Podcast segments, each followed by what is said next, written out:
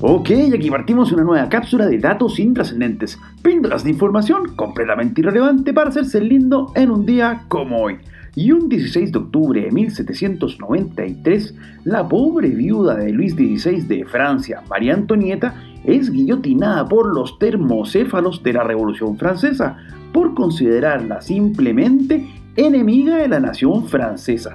Y es que no les bastaba con tener la presa, querían ver que su cabeza rodara en el más literal de los sentidos. Y así, con un juicio completamente arreglado, en que la sentencia estaba clara desde antes que se iniciara, se decretó el triste final de la incauta última reina de Francia, recordada por su completa falta de sentido de realidad y por una funesta frase que invita a comer tortas si no hay panes que supuestamente habría sido dicho por ella, pero que en realidad tiene un origen mucho anterior, a raíz de una escasez de levadura. En fin, parte de la febril imaginación de una triste soberana que ha dado para más de un cuento como los que escribiría el nacido un día como hoy de 1854 en Dublín Irlanda, pero cuando este país pertenecía al Reino Unido. Nos referimos a Oscar Wilde, autor de relatos como El Príncipe Feliz, El Ruiseñor y la Rosa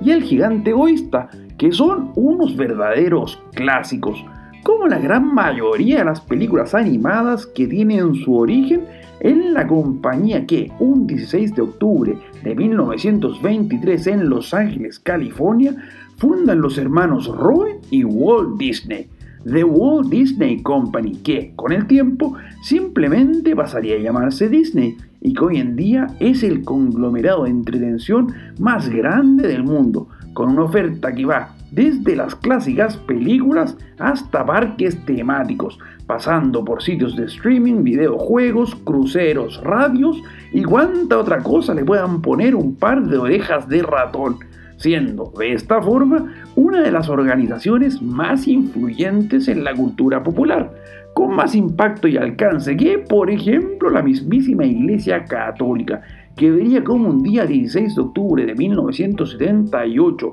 y luego de la repentina muerte de Juan Pablo I, ocurrida el 26 de agosto anterior, asumía como máxima autoridad eclesiástica el primer papa no italiano desde 1523, y el primero venido desde Polonia. Nos referimos, claro está, a Karol Wojtyla, recordado en el mundo entero por su nombre de pontífice, Juan Pablo II, y quien jugó un rol clave en la política de los años 80 para permitir, por ejemplo, que movimientos sociales como Solidaridad en su natal Polonia pudieran tener visibilidad para sobreponerse a la persecución de la dictadura comunista imperante, o incluso para evitar una inminente guerra entre Argentina y Chile, país en donde un 16 de octubre de un año al cual no haremos referencia nace Isabel Margarita del Carmen Cruz Fabres, mi queridísima madre y una de las personas que más admiro en este planeta.